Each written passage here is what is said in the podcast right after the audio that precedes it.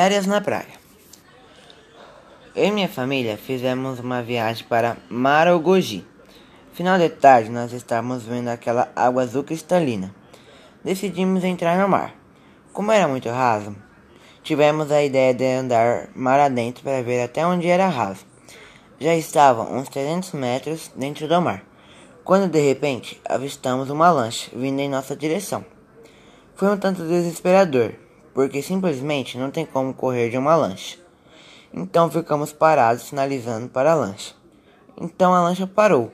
Ao nosso lado, em um senhor com uns 15 adolescentes dentro do barco, falou pra gente: É perigoso nesse horário vocês estarem tão para dentro do mar. A maré vai subir e vai ficar difícil voltar. Entre aí, que eu dou uma carona para vocês até a areia. Minha mãe, bem plena, já foi entrando na lancha e meu pai ficou olhando desconfiado. Mas como minha mãe já estava entrando, ele entrou também. O senhor, muito simpático, foi contando pra gente que os adolescentes eram alunos da esposa e o casal tinham proporcionado a eles uma viagem para a praia de final de ano. Ele perguntou onde estávamos hospedados e enquanto parava a lancha para os adolescentes descerem, falou para ficarmos no barco, porque o ancoradouro era na frente do nosso hotel. Meu pai falava: Imagina, não precisa, a gente desce aqui mesmo, é pertinho. O senhor insistiu e acabamos ficando. Só nós três na lancha. O homem disse: Vocês já conheceram os corais dessa praia? Vou mostrar para vocês. E começa a tocar a lancha mar adentro.